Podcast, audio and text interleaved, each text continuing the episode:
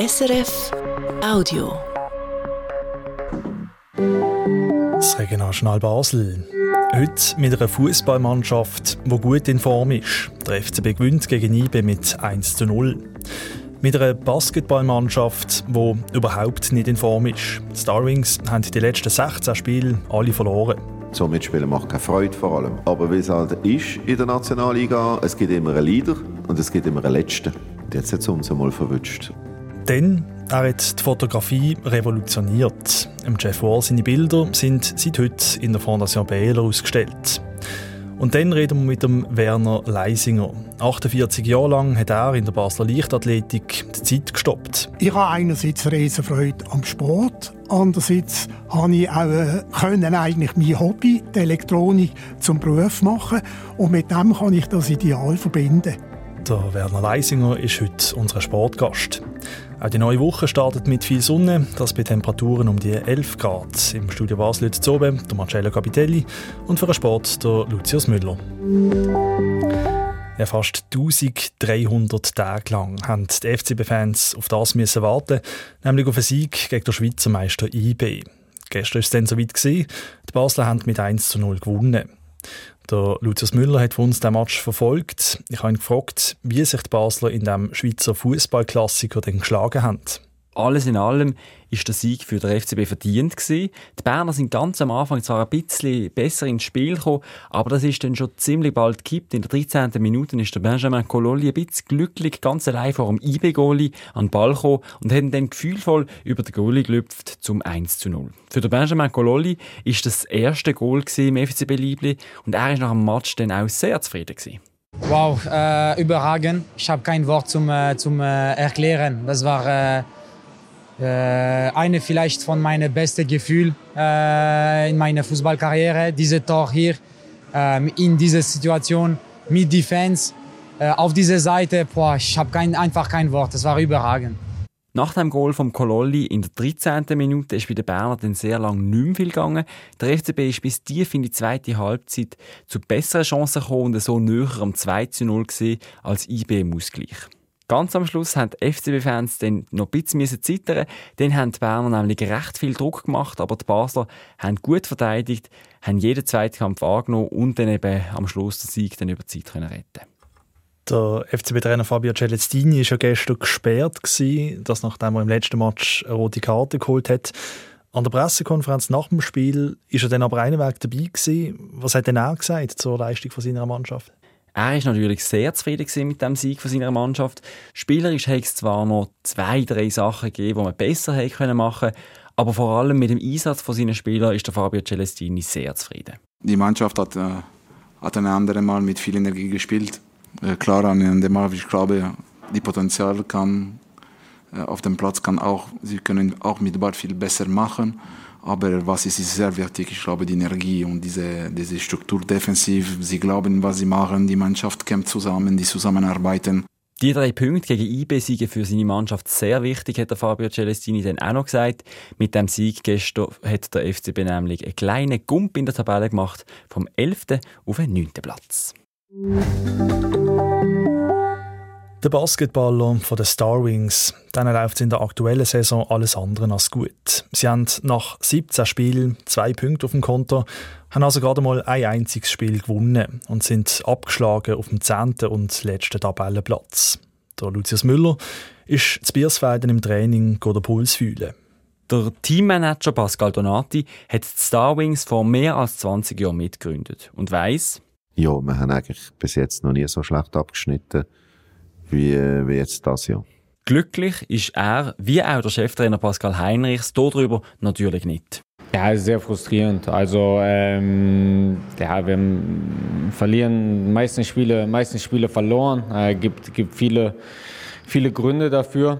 Alle voran die vielen Abgänge, unter anderem auch von wichtigen Leistungsträgern. Anfang Saison haben die Starwings noch 16 Spieler gehabt. Jetzt sind es noch 11.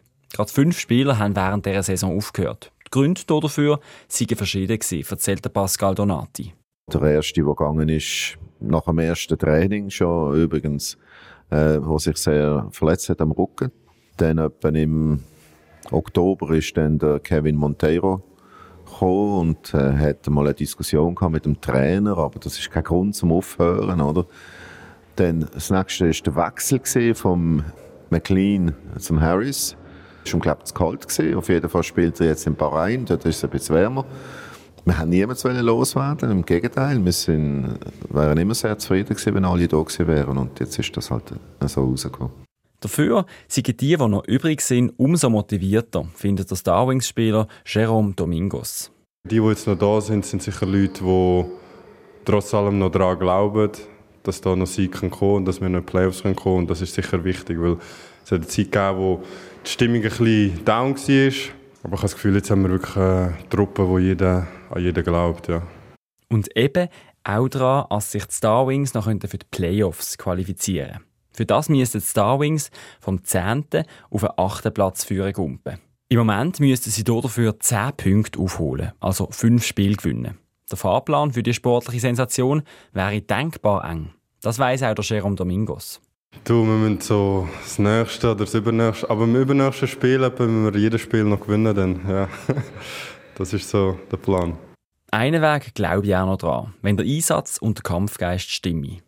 Es hat ein paar Spiele gegeben diese Saison, wo es nach ein paar Minuten hat man einfach gemerkt, von der Energie her ist wie schon ein bisschen aufgegeben. Und ich glaube, wenn wir da einfach bis in die letzten Sekunden wirklich kämpfen, kämpfen, kann da schon noch etwas passieren. Bin ich überzeugt, ja.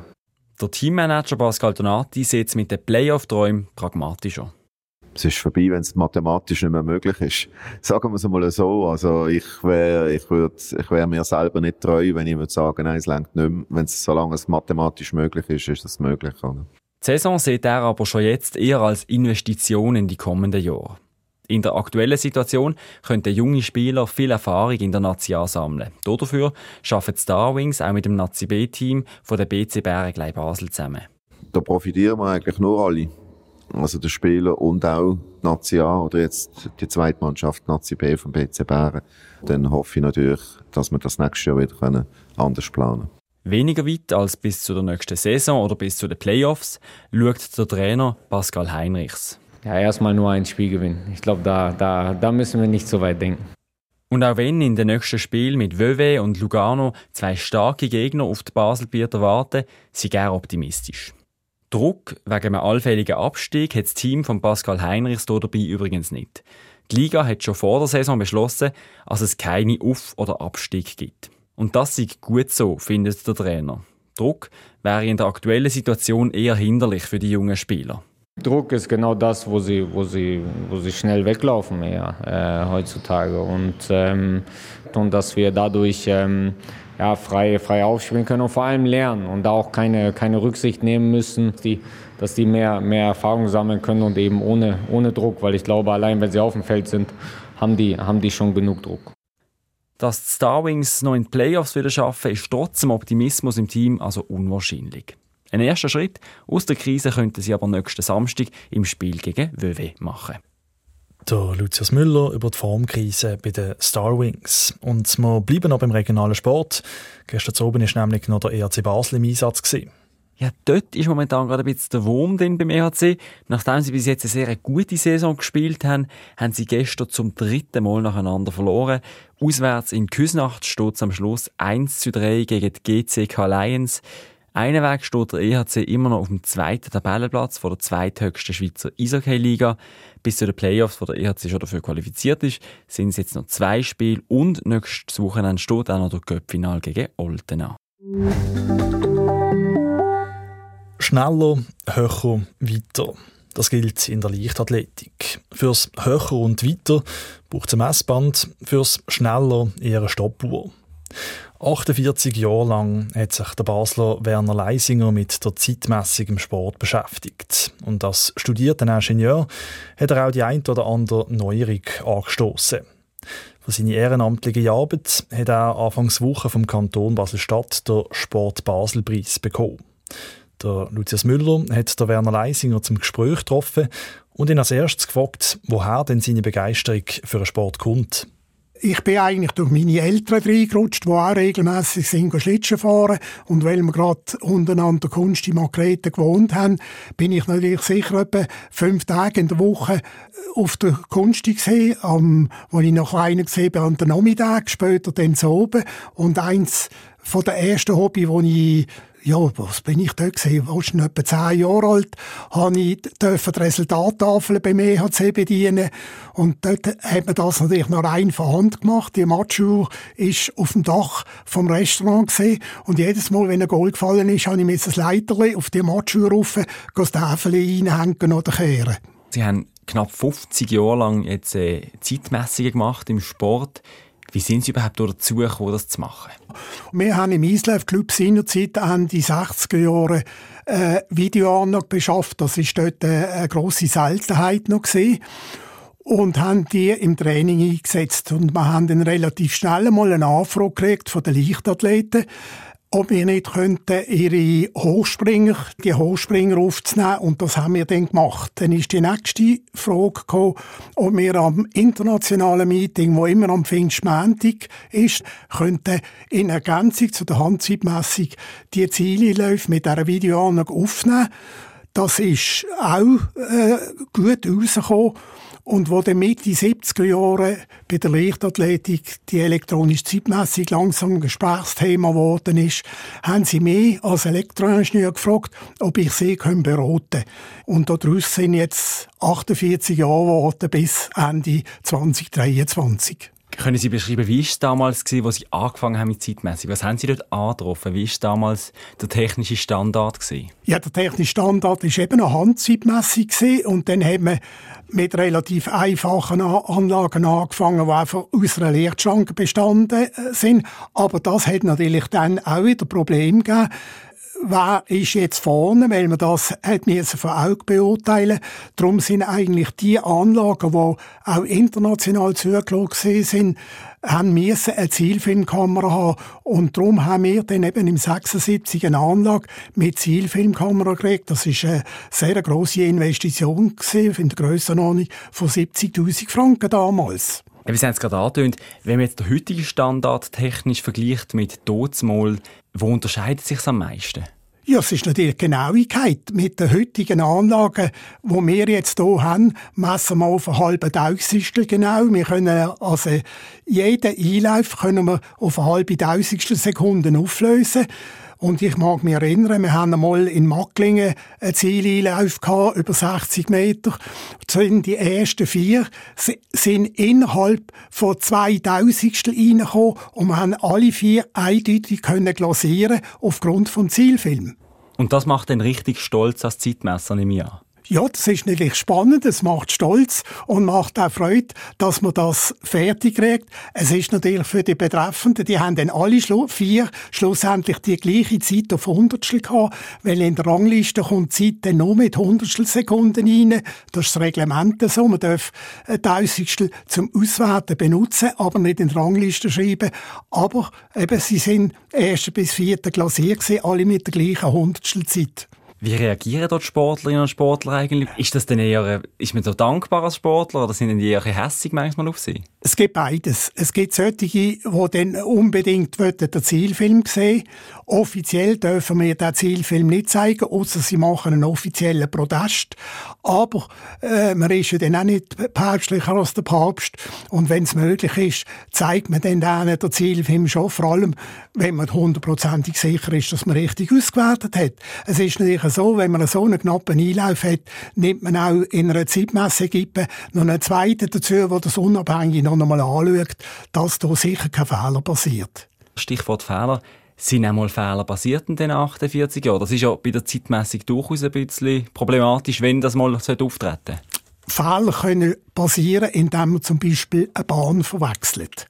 Aber wenn da natürlich äh, das äh, beanstandet wird, schaut man, hat man wirklich richtig gesehen.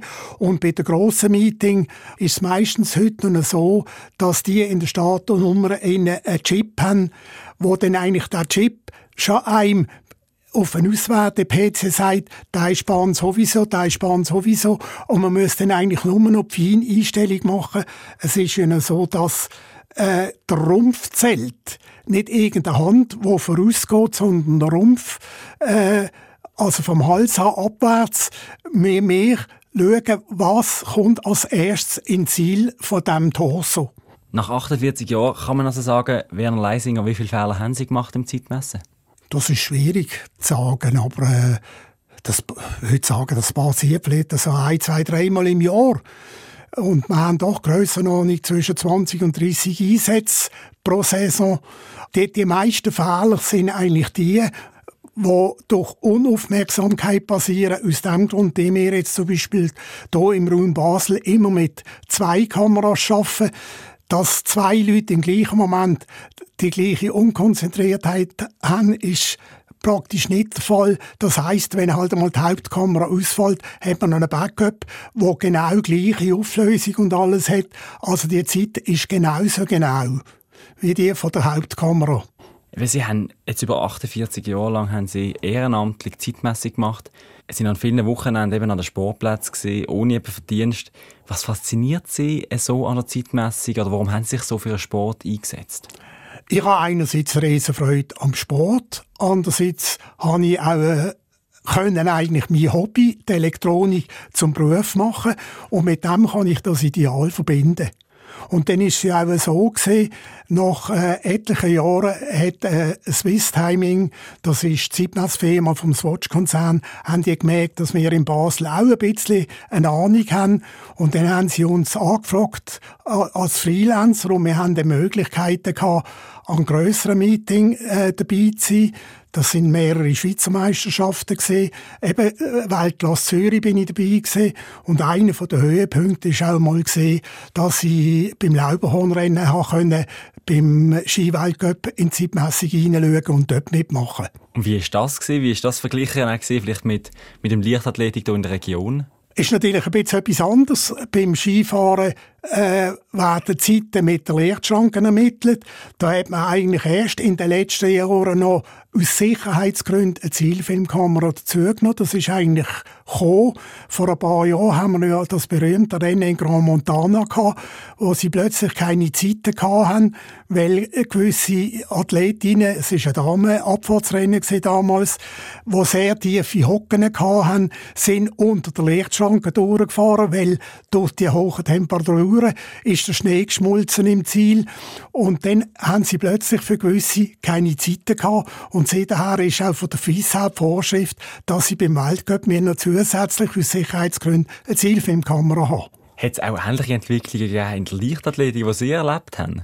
Nein, eigentlich nicht. Also, ich, ich wüsste nicht eine Schweizer Meisterschaft, wo wir irgendwann ein Problem hatten. Und äh, Weltklasse Zürich eigentlich auch nicht. Das, das hat immer gut geklappt. Ich habe dort auch, äh, haben wir einen ganz anderen Fall gehabt. Das ist ein Meeting, da haben wir am gleichen oben drei Weltrekorde können stoppen. Und in der dritten Weltrekord war vom Heiligen Gebre Selassie und er hatte so einen riesen Vorsprung gehabt, äh, dass er, äh, bevor der Zweite ins Ziel kam, ist ein Pressefotograf über die Ziellinie gerannt. Und dann ist der Chef vom Meeting nach dem Meeting zu mir und hat gesagt, zeig mir noch einmal den Zieleinlauf. Dann habe ich natürlich den Gebre Selassie gezeigt. Aber er hat nicht den gesehen, sondern der Fotograf. Und er hat gesagt, so, jetzt weiss ich, wer das ist. Der kriegt nie mehr äh, äh, Akkreditierung fürs Zürich-Meeting. Sie sind so oft beim Sport dabei gewesen. Noch als Abschlussfrage. Wie steht es denn ums selber Sport machen, Werner Leisinger? Ich bin nicht unbedingt das grösste Sporttalent gewesen. Ich habe einfach den Sport für den Hausgebrauch betrieben, so dass man nicht ganz einrostet, immer etwas macht. Und jetzt, wo ich schon langsam gegen 80 gehe, ist das natürlich ein sehr wichtiger Punkt. Aber was für mich auch in diesem Zusammenhang ein wichtiger Punkt ist, durch die ganzen Hobbys habe ich sehr viel auch müssen wieder neu lernen, weil ja die Elektronik wahnsinnig vorwärts geht.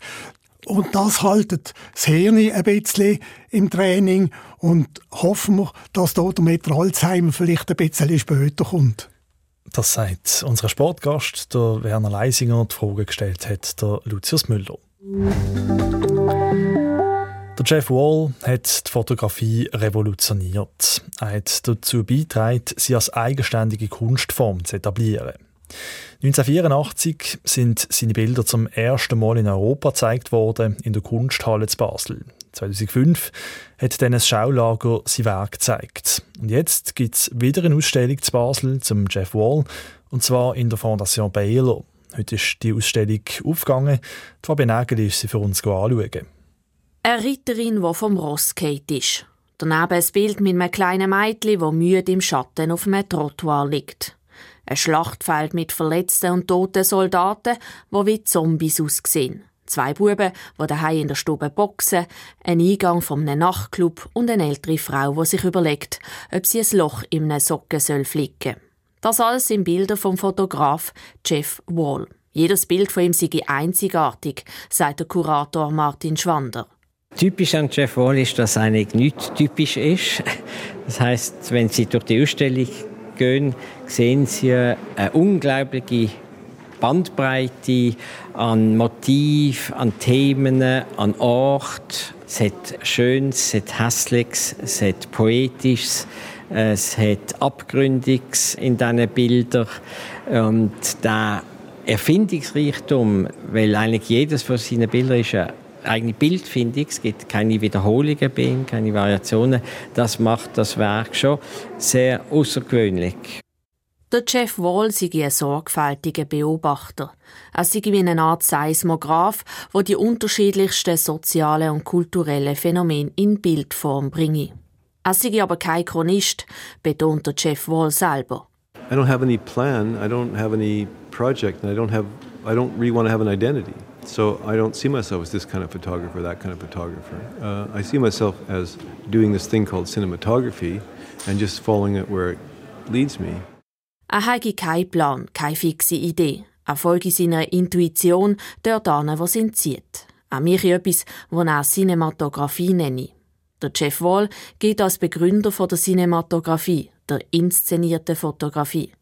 In den späten 1970er Jahren ist er aus der traditionellen Fotografie, der getreuen Abbildung von Wirklichkeit, der Dokumentarfotografie, ausgebrochen. Und zwar auf zwei Arten, erklärt der Kurator Martin Schwander.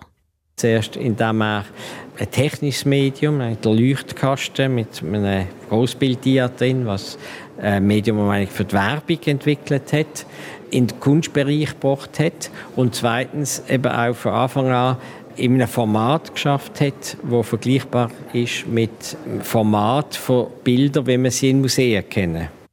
Im Jeff Wall seine Fotografien leuchten von innen und sind lebensgroß so dass man als Betrachterin ins Bild eintauchen kann und jedes Detail sieht. Das ist auch das, was im Direktor von der Fondation Baylor, im Sam Keller, gefällt am Werk von Jeff Wall. Ich finde es faszinierende Bilder, die oft fast lebendiger wirken als Leben selber oder was das moderne Leben eigentlich wie eine Art festhalten, wo wir in aller Ruhe können in Details betrachten, was sonst nur ein flüchtiger Augenblick ist und vorbeigeht. Im Jeff Wall seine Bilder wirken zwar wie Momentaufnahmen, sind aber größtenteils aus vielen Einzelaufnahmen komponiert und konstruiert. So diche er, wie ein Regisseur eine Art Filmset bauen und das dann abfotografieren, erzählt Martin Schwander und macht ein Beispiel. Sie sehen hier die Fassade von einem Nachtclub, wo sehr viele junge Leute davor stehen und laufen und rauchen und trinken und so weiter. Und der Nachtclub, der gibt es in Vancouver. Da hat er beobachtet, fotografiert und aufgrund von dem Material hat er in seinem Studio dann eins zu eins die Fassade von dem Nachtclub mit der Straße und allem wieder aufgebaut. Und hat die jungen Leute, die er beobachtet hat, hat er eingeladen in sein Studio zu kommen und die haben sich selber sozusagen gespielt bei ihm im Studio. Der Jeff Wall tut Fotografie mit Elementen vom Film, von der Malerei, vom Theater und von der Literatur verbinden und inszeniert so fiktive Realitäten, Erinnerungen an Sachen, die er gesehen oder erlebt hat. So haben seine Bilder auch durchaus etwas Autobiografisches. Zum Beispiel hat er als Bub mit seinem Bruder daheim im Haus Boxkampf gemacht. Das hat Jahre später dann zu einer Bildidee geführt. In der Ausstellung hängen all die Fotografien nicht chronologisch, sagt Martin Schwander. Es ist nicht Und das haben wir von Anfang an ausgeschlossen. Eine klassische Retrospektive, wo man mit dem frühesten Weg anfängt und mit dem äh, neuesten aufhört, sondern eine Ausstellung, die eben in jedem Raum ältere und neuere Bilder sozusagen in einen Dialog bringt. So ergänzen sich zwischen den Bildern vielfältige inhaltliche und formale Bezüge. Und es entstehen Geschichten. Was könnte vorher passiert sein? Was danach? Warum ist die Frau vom Ross Kate? Was machen die Eltern mit dem müden kleinen Mädchen auf dem Trottoir? Warum sind Soldaten auf dem Schlachtfeld gestorben? Wer kommt in Nachtclub rein und wer nicht? Die Ausstellung lebt von einer Vielzahl an unterschiedlichen Stimmungen und Themen und ladet ein zu viel Kino im Kopf. Fabienne Nägelet berichtet. Die Ausstellung Jeff Wall in der Fondation Baylor geht noch bis am 21. April. Und wir kommen jetzt zum regionalen Wetterbericht mit dem Christoph Sigrist von SRF Meteo. Schon in der Nacht ist es nicht ganz wolkenlos, manchmal hat es ein paar Schleierwochen, die durchziehen. Morgen ist es wieder sonnig, abgesehen von diesen Schleierwochen. Die Temperaturen sind recht hoch, ziemlich mild wird es am Nachmittag. Die Höchstwerte in Rüneberg 10 Grad, Liestel und Basel haben 11 Grad, laufen sogar 12 Grad. Am Dienstag hat es immer wieder mal dickere Wolken, die durchziehen. Die Sonne wird manchmal verdeckt, dann kommt sie aber auch wieder mal führen. Nebel hat es kaum, die Höchstwerte um die 10 Grad. Der Christoph Sigrist von SRF Meteo war das. Gewesen. Und das ist es auch mit dem Regionaljournal von dieser Woche. Und das hören Sie dann morgen Morgen wieder, zum ersten Mal am halb sieben hier auf SRF 1. Die letzte halbe Stunde am Mikrofon war der Marcello Capitelli. Ich wünsche Ihnen noch einen schönen Abend und dann einen guten Wochenstart. Das war ein Podcast von SRF.